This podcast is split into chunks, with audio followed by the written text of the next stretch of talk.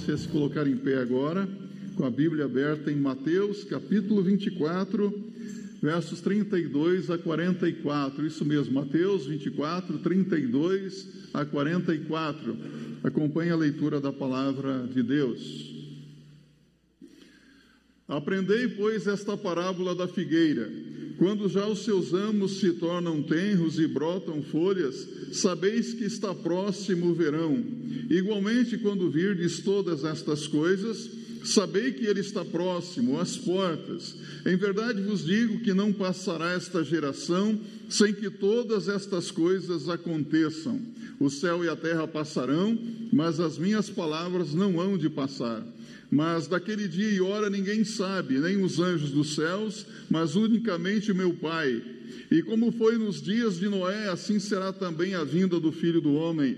Porquanto, assim como nos dias anteriores ao dilúvio, comiam, bebiam, casavam e davam-se em casamento, até o dia em que Noé entrou na arca e não o perceberam, até que veio o dilúvio e os levou a todos. Assim será também a vinda do filho do homem. Então, estando dois no campo, será levado um e deixado o outro. Estando duas moendo no moinho, será levada uma e deixada outra. Vigiai, pois, porque não sabeis a que hora de vir o vosso Senhor. Mas considerai isto: se o pai de família soubesse a que vigília da noite havia de vir o ladrão, vigiaria e não deixaria minar a sua casa. Por isso, está em vós apercebidos também, porque o filho do homem há de vir a hora em que não penseis. Vamos orar ao Senhor? Deus amado e santo, muito obrigado por tua presença entre nós. Muito obrigado por tua palavra que acabamos de ler e suplicamos que agora o teu Espírito Santo nos direcione para que possamos compreender a verdade da tua palavra, para que vivamos neste mundo como filhos da luz, apercebidos das coisas que têm acontecido e preparados para o nosso encontro com o Senhor Jesus Cristo. Pois é em nome de Jesus que oramos. Amém. Podem se assentar. Nós acabamos de ouvir essa linda música que fala sobre a primavera, a natureza. Você gosta da natureza? Ama a natureza? As cores, a luz, os pássaros, né? É tudo tão lindo, né? Jesus amava a natureza. Jesus observava a natureza. Jesus usava a natureza para dar exemplos acerca dos seus ensinos, para ilustrar os seus ensinos. Ele se envolveu tanto com a natureza que, por ocasião da sua morte na cruz do Calvário, a natureza se manifestou de uma forma tremenda. Se você observar na sua Bíblia, em Mateus capítulo 27, no verso 45, a Bíblia diz que desde a hora sexta houve trevas sobre a terra até a hora nona. A natureza se manifestou de uma forma tremenda. No texto lido, Jesus se refere a, a respeito da natureza para falar sobre a sua segunda vinda. Ele fala acerca da figueira a, a, e mostra que a vida cristã não se limita à vivência do presente. A nossa vida, ela não se limita a este tempo que nós estamos vivendo. A vida não acaba aqui. Há pessoas que vivem como se a vida se resumisse a este tempo, não é verdade? Mas a nossa vida, ela é eterna. Nós temos uma eternidade para vivermos, para enfrentarmos. Se nós achamos que a nossa vida se resume apenas a este tempo presente, somos pessoas infelizes. Aliás, o apóstolo Paulo, na sua primeira carta aos Coríntios, no capítulo 15, no verso 19, ele diz: Se é somente para esta vida que se que esperamos, somos os mais infelizes de todos os homens, ou seja, somos os mais dignos de misericórdia de todos os homens.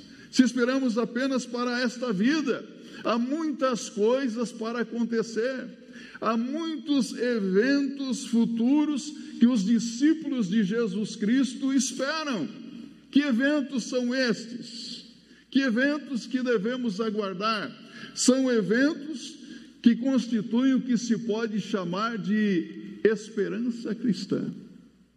A base de toda a esperança cristã está em uma promessa feita por nosso Senhor Jesus Cristo: a segunda vinda de Jesus, a volta de Jesus a este mundo.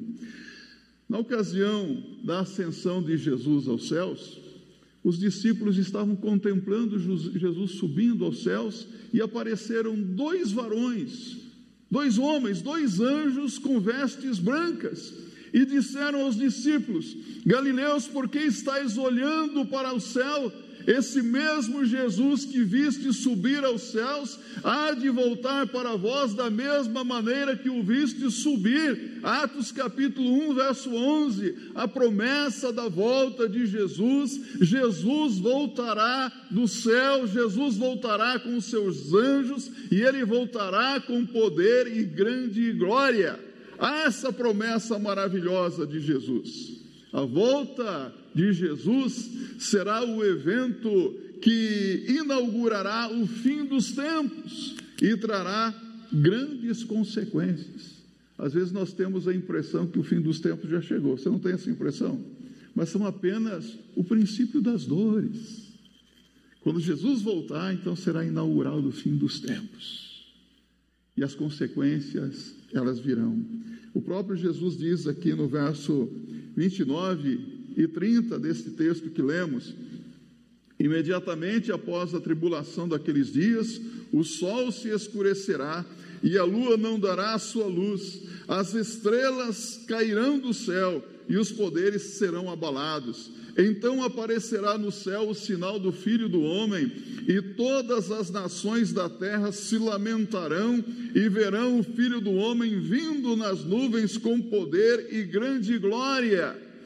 Que acontecimento extraordinário será esse? A Bíblia diz que as nações do mundo verão e se lamentarão.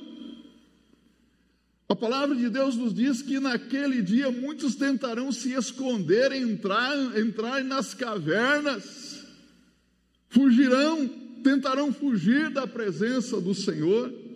Algo assim tão grandioso, tão extraordinário, não poderia deixar de gerar significativas transformações, não é verdade? Será algo maravilhoso.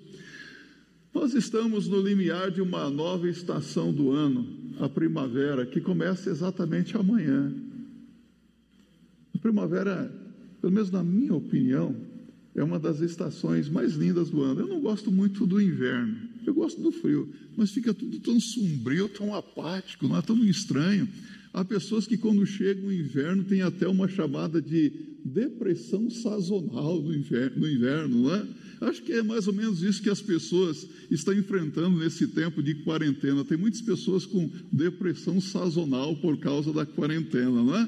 Mas na primavera as coisas mudam, ah, tudo toma cor, luz, o verde da, da, das árvores, as flores, você anda pelas ruas, você vê as calçadas cheias de flores, não é assim que temos visto?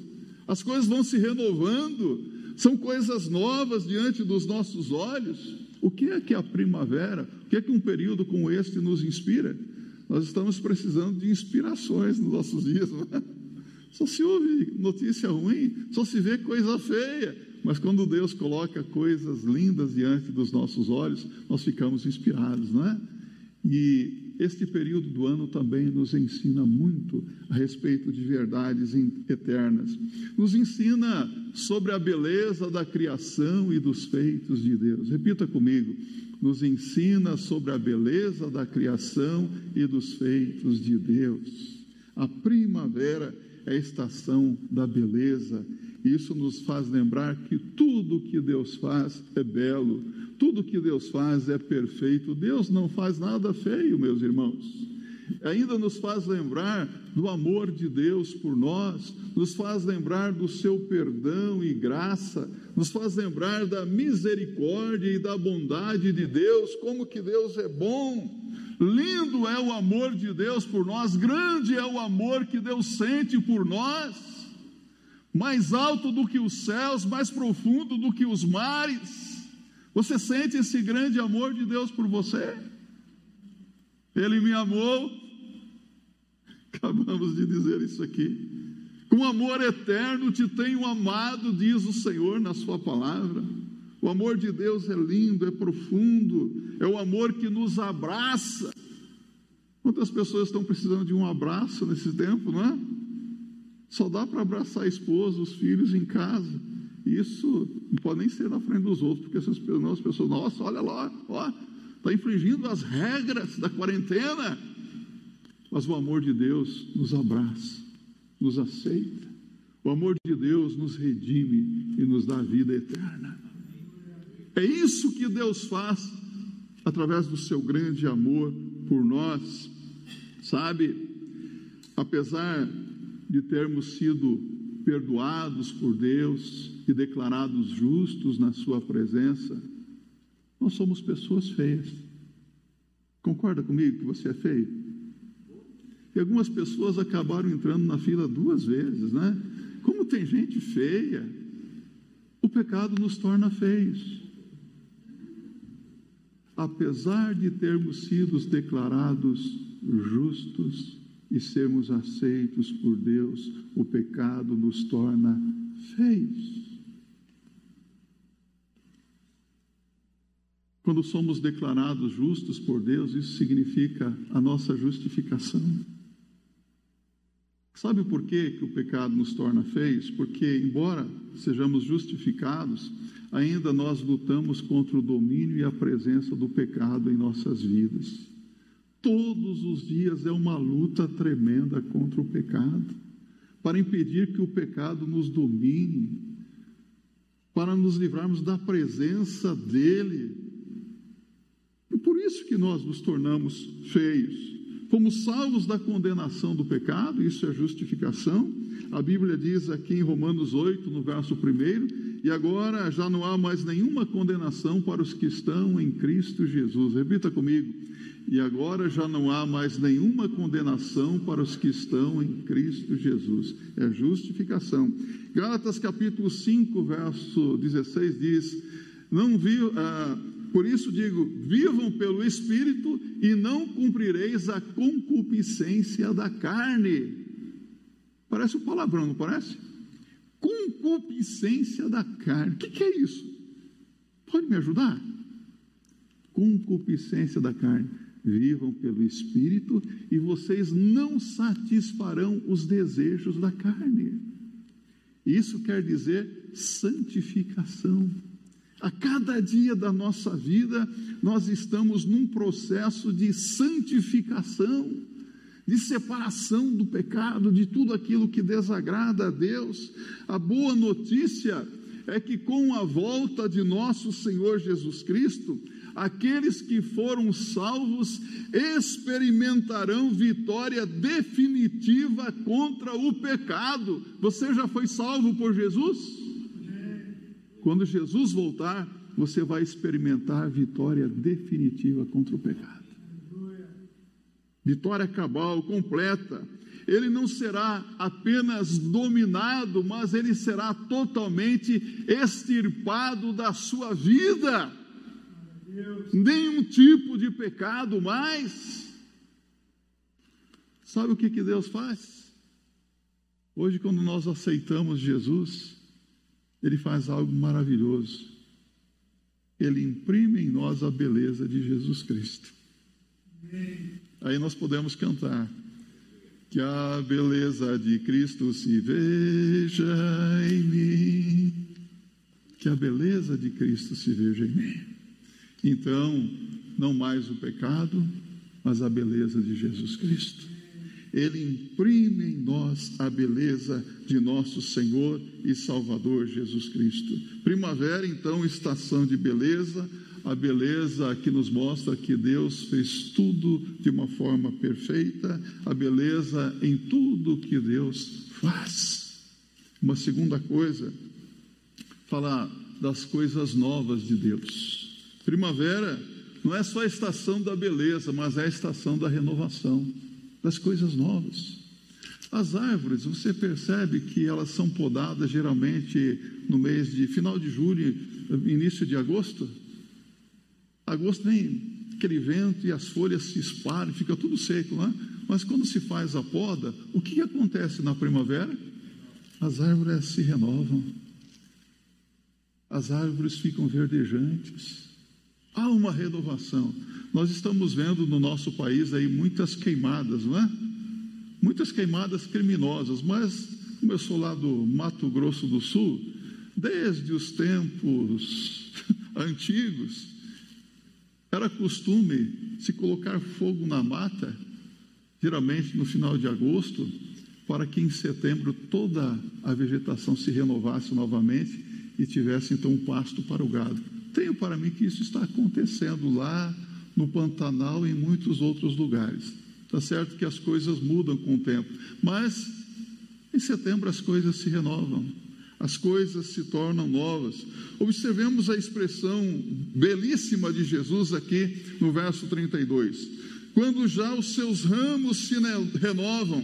Então, nessa época do ano, quando tudo muda, quando a, a, a, a, própria cidade apresenta sinais de mudança, quando a natureza está em mutação, Deus também quer fazer coisas novas na sua vida. Deus quer fazer coisas novas em nós. Este é um tempo em que nós podemos chegar diante de Deus e falar assim: Senhor, eu preciso de um renovo na minha vida também. Eu peço que o Senhor renove a minha vida, eu peço que o Senhor renove o meu lar, eu peço que o Senhor renove a minha igreja. O nosso Deus é o Deus de renovação. Deus gosta de coisas novas. Tem gente que gosta de coisa velha. Eu gosto de coisa nova. Por isso que a minha mulher está sempre novinha. Eu dou uma olhadinha para ela assim, ó, oh, você está uma gatinha. Deixa eu dizer uma coisa para você. O que é que precisa ser renovado na sua vida? Eu não estou perguntando de inovado. Tem muita inovação por aí, não é? Renovado. Uma renovação interior. Essa renovação não tem nada a ver com emocionalismo carnal, não. É um renovo de Deus. Deus quer fazer coisas novas. Aqui em Isaías capítulo 43, eu selecionei alguns textos bíblicos para vocês, verso 18 e 19. Você pode abrir na sua, a sua Bíblia? Veja o que a palavra de Deus nos diz: que Deus quer fazer coisas novas. Em lugares diferentes, nós vemos ah, Deus fazendo coisas novas, ele diz assim: Não vos lembreis das coisas passadas, nem considereis as antigas. Eis que faço uma coisa nova, agora sairá a luz, porventura não a percebeis? Eis que porei um caminho no deserto e rios no ermo. Olha Deus fazendo tudo novo no deserto, rios brotando no meio do deserto.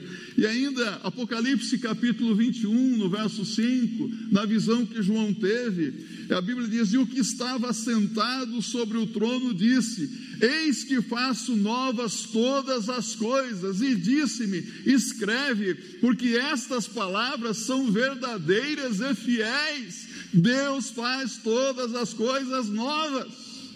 A Bíblia fala de um novo céu, de uma nova terra. A Bíblia fala de um novo nome escrito lá na glória. E eu pergunto: seu nome estará lá na glória? Você vai receber, conforme diz a Bíblia, um, uma pedrinha branca com um novo nome. Hã? Que coisa! Deus faz coisas novas não são coisas novas no sentido de novidades para agradar a nossa curiosidade ou a vaidade humana, mas são coisas novas no sentido de expulsar, de tirar, de arrancar da nossa vida todo o cheiro do pecado, toda a vaidade, toda a soberba, toda a arrogância, tirar da nossa vida o fermento velho do pecado e fazer tudo novo para a glória de Deus. Deus quer coisas novas. Deus não quer mais o velho homem. Você quer voltar para o velho Egito? O povo de Israel Estava no deserto, ah, no Egito era melhor. Lá tinha muitas sepulturas. Começaram a sentir a saudade dos pepinos e das cebolas do Egito. O novo de Deus é deixar para trás o velho homem, o velho Egito, aquele curso antigo do mundo que nós seguíamos, nós não devemos seguir mais. É novo, novo homem, com novas vestes, um novo caminho, uma nova direção, um novo curso nesta vida. Assim como a primavera nos faz então pensar em renovação, em coisas novas, é bom então que peçamos a Deus que opere através do Espírito Santo de Deus um renovo na nossa vida. Senhor, eu olho para a minha vida e eu preciso de um renovo. Eu olho para a minha família e eu sei que ela precisa de um renovo. Eu olho para a minha igreja e eu preciso que o Senhor renove a minha igreja, a tua igreja, da qual eu sou membro. Às vezes as, algumas igrejas falam, ah, preciso renovar a igreja, mudar o pastor, né? Ou mudar a técnica de futebol. Eu vou confessar uma coisa para vocês. Às vezes, como pastor, eu falo, Senhor, renova essa igreja. Manda ovelhas novas para essa igreja, Senhor. Porque essas velhas, Senhor, estão dando muita dor de cabeça. Não é verdade que, que velho dá dor de cabeça? Não dá, não? Alguém tem um velhinho em casa? Tem? Uma velhinha? O velho às vezes fica ranzinza, rabugento, não é verdade? Às vezes olha assim, Senhor, dá um renovo na vida da nossa igreja. Que essas ovelhas velhas, antigas, sejam renovadas espiritualmente renovadas pelo Espírito Santo de Deus, para que deixem de ser rabugentos, ranzinzas e comecem a expressar a alegria do teu Espírito Santo, Senhor. Que manifestem a graça da tua salvação no seu viver diário, Senhor. Ah, se eu pudesse mudar as ovelhas, mas eu não posso. Quem é que pode? Deus pode. Deus pode mudar você. Deus pode mudar a nossa igreja para sermos uma igreja diferente, renovada. Uma igreja de 60 anos, mais nova a cada dia. Você crê que Deus pode fazer isso? Ele pode, sim. Você quer saber por quê? Porque aqui em Ezequiel 36, 26, há uma promessa maravilhosa. Ele diz assim: e dar-vos-ei um coração novo, e porei dentro de vós um espírito novo, e tirarei da vossa carne o coração de pedra, e vos darei um coração de carne, não um coração duro, mas um coração mole. Coração aberto para Deus e para a Sua palavra, e agora você vai recitar comigo a uma só voz, segundo aos Coríntios 5, verso 17, sem olhar na sua Bíblia. Repita comigo. E assim que se alguém está em Cristo, nova criatura é. As coisas velhas já passaram, eis que tudo se fez novo. É isso que a Bíblia nos diz. Em Cristo tudo se renova. Primavera é tempo de coisas novas de Deus. Eu quero desafiar você a buscar coisas novas na sua vida. Eu quero dizer para a irmã que não é para você chegar para o seu marido e falar: o sofá está velho, vamos trocar o sofá. Esse, esse móvel está muito velho, vamos trocar. Não, não é isso, tá? Há coisas, há móveis velhos que se você reformar, fica novinho. Dá uma renovada nele, não é verdade? E às vezes nós ficamos preocupados com renovação exterior, mas o que Deus quer fazer? Uma renovação interior. Coisas novas no nosso interior. Mas também, primavera é tempo de esperança. O verde das árvores, das folhas, dos campos, da relva, nos lembra da esperança. Não, não é do Palmeiras, é da esperança mesmo. Bom é ter esperança e aguardar em silêncio a salvação do Senhor. Nos lembra de esperança em Cristo Jesus cada um dos que creem pode ter esperança de que quando Jesus Cristo voltar, nós alcançaremos a nossa redenção eterna. Nós temos a esperança de que quando Jesus Cristo voltar, nós venceremos definitivamente o pecado.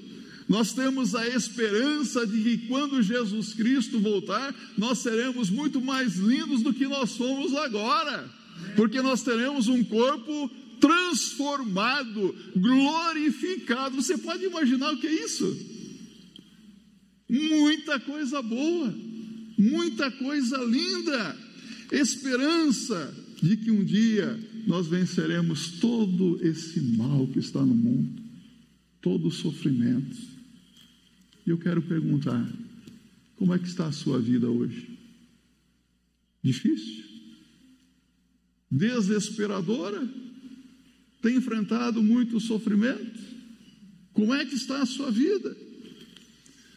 Olhe para frente, olhe para o futuro e veja o que é que Deus reserva para você. Às vezes nós ficamos olhando só para baixo, para dificuldades. Eu sei que muitas pessoas estão enfrentando situações muito difíceis hoje. São aflições de todos os tipos e pode até não parecer, mas eu enfrento muitas dificuldades na minha vida. Às vezes as aparências enganam, né? Mas qual é o segredo? Olharmos para frente, para o futuro. Andar de cabeça erguida, conforme diz Paulo, segundo as Coríntios 4, 16 a 18. Abra a sua Bíblia.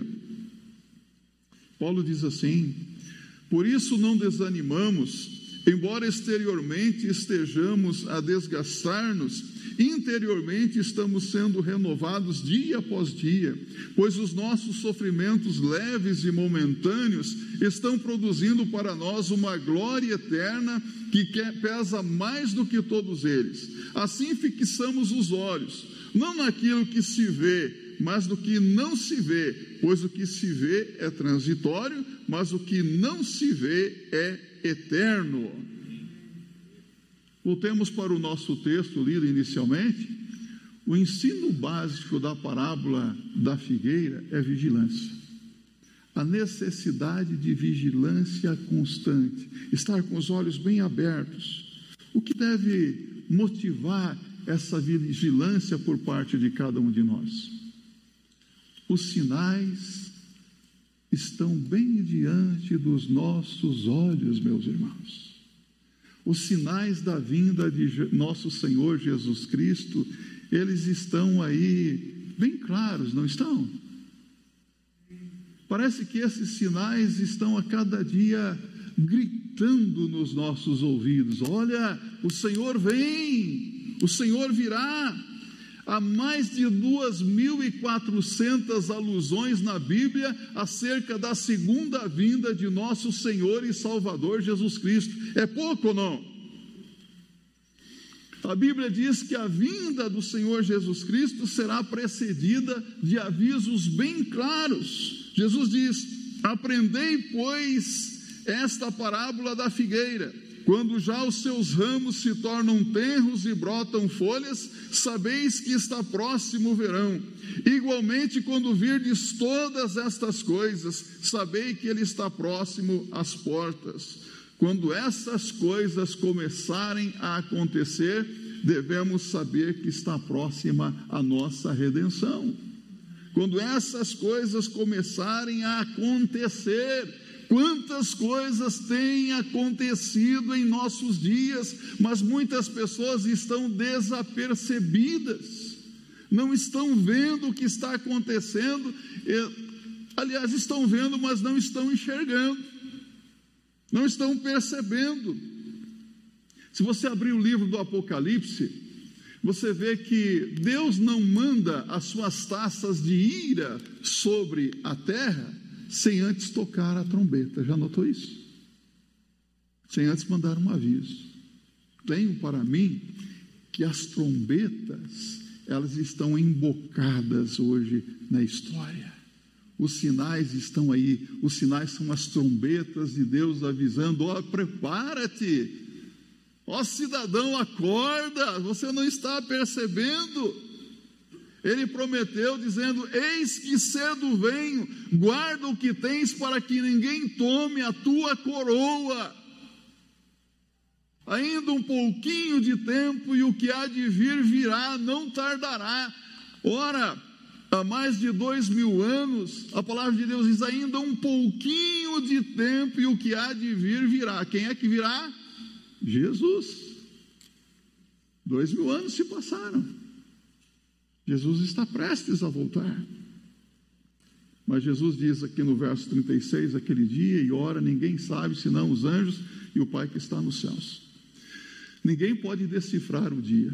Há muitas pessoas que tentaram calcular a data da volta de Jesus e marcaram datas e se frustraram, porque aquele dia está reservado para Deus está reservado à autoridade de Deus. Certa feita, os discípulos perguntaram a Jesus sobre isso. Ele disse: Olha, quanto aos tempos e épocas, não vos pertence a vós saber, mas isto diz respeito à autoridade do Pai Celestial. Isso pertence a Deus. Não somos nós que marcamos a data. O que nós devemos é, estar conscientes é que se nós não sabemos quando será o dia nem a hora de Jesus, nós não podemos viver desapercebidamente como loucos. Devemos prestar atenção nas coisas que estão acontecendo e cuidar bem da nossa própria vida, porque a bem da verdade, parece que às vezes nós ficamos muito preocupados com a vida dos outros. Nós ficamos olhando para o, os pecados dos outros e não olhamos para o nosso próprio pecado. Né? Parece que 90% das nossas preocupações são os pecados dos outros e 10% apenas os nossos pecados. Que tal inverter a coisa? Vamos olhar para a nossa vida. Vamos olhar para o que Jesus Cristo está nos dizendo na Sua palavra. Sabe, quando Jesus voltar, os homens vão estar desatentos. Olha o que ele diz aqui no verso 37 a 39. E como foi nos dias de Noé, assim será também a vinda do filho do homem. Porquanto, assim como nos dias anteriores ao dilúvio, comiam, bebiam, casavam, davam-se em casamento, até o dia em que Noé entrou na arca, e não o perceberam, até que veio o dilúvio e os levou a todos, assim será também a vinda do filho do homem. Ora, Existe algum problema, algum mal em comprar, vender, fazer negócio? Casar, dar-se em casamento? Não. Só que quando Jesus voltar, as pessoas estarão tão envolvidas com as coisas boas deste mundo, é bem verdade que outros estarão entregues à vida de pecado, e elas serão surpreendidas com a volta de Jesus. Muitos serão apanhados de surpresa, muitos estarão dormindo, sonolentos, muitos estarão desapercebidos da volta do Senhor Jesus Cristo, é o que eu entendo da palavra de Deus. Não há nenhum mal no que muitas pessoas estão fazendo hoje, preocupado com as coisas desta vida, mas nós não podemos simplesmente nos envolver com as coisas boas desta vida e não perceber que Jesus está voltando e não nos prepararmos para o nosso encontro com o Senhor. Devemos estar atentos. Naquele dia em que o Senhor voltar, ele vai se assentar no trono da sua glória para o grande julgamento. Hoje nós estamos vivendo debaixo da graça de Deus, do favor imerecido de Deus. É tão bom, não é? A graça de Deus, a porta da salvação está aberta para qualquer um, a oportunidade está sendo dada. E há pessoas que dizem assim: Ah, Senhor, obrigado por tuas muitas oportunidades na minha vida. E é verdade. Quantas oportunidades de acerto, de conserto, de renovação, de perdão, de salvação. Mas no dia que o Senhor Jesus se assentar no seu trono de glória para julgar, todas as oportunidades cessarão. A porta da salvação será fechada não haverá uma segunda chamada. Os anjos de Deus irão recolher todos aqueles que são crentes para desfrutar das bem-aventuranças eternas e os outros ficarão para receber o justo juízo de Deus. Haverá separação entre justos e injustos, salvos e perdidos, entre joio e trigo. Deus vai separar. Hoje nós não sabemos o que é joio e o que é trigo, não é verdade? Mas Deus sabe. E Jesus diz: importa que cresçam juntos. Naquele dia Deus vai fazer a separação. Isso pertence a Deus. Deus tem todo o conhecimento. Então a palavra de ordem de Jesus aqui é: vigiai. Porque esse dia será como a chegada de um ladrão não avisa o dia nem a hora e apanha o dono da casa de surpresa. É preciso vigiar, é preciso estar preparados. A Bíblia diz aqui em 1 Tessalonicenses 4, 16 e 17. Acompanhe comigo na sua Bíblia. O apóstolo Paulo escreveu sobre isso aqui aos Tessalonicenses, dizendo: Pois dada a ordem, com a voz do arcanjo o ressoar da trombeta de Deus, o próprio Senhor descerá dos céus, e os mortos em Cristo ressuscitarão primeiro. Depois nós, os que estivermos vivos, seremos arrebatados com eles nas nuvens para o encontro com o Senhor nos ares. E assim estaremos com o Senhor para sempre. Então, ao voltar da terra, ao voltar à terra, o Senhor Jesus Cristo buscará a sua igreja. Você já é membro da igreja? Não, não estou perguntando se você já é membro desta igreja local. Você já é membro do corpo de Cristo, a igreja? Você já faz parte da família de Deus? Porque quando Jesus voltar à terra, ele vem para buscar a igreja, os salvos. Finalizando esta mensagem, primavera é uma estação muito bela, pomposa, de renovação, de coisas novas, que nos alerta, de acordo com a palavra de Deus, quando Jesus conta a parábola da figueira, que uma nova estação traz novas folhas para a figueira, que são sinal de bons frutos. Isso é para nós um convite de Deus, um convite para que levantemos as nossas cabeças, olhemos para frente para que não sejamos apanhados de surpresa. Os filhos das trevas serão apanhados de surpresa. Os filhos da luz devem viver apercebidos, aguardando a segunda vinda do Senhor Jesus Cristo e orando como orou João: Maranata, ora vem, Senhor Jesus. Vamos dizer juntos? Maranata, ora vem, Senhor Jesus. Que assim seja, para a glória de Deus.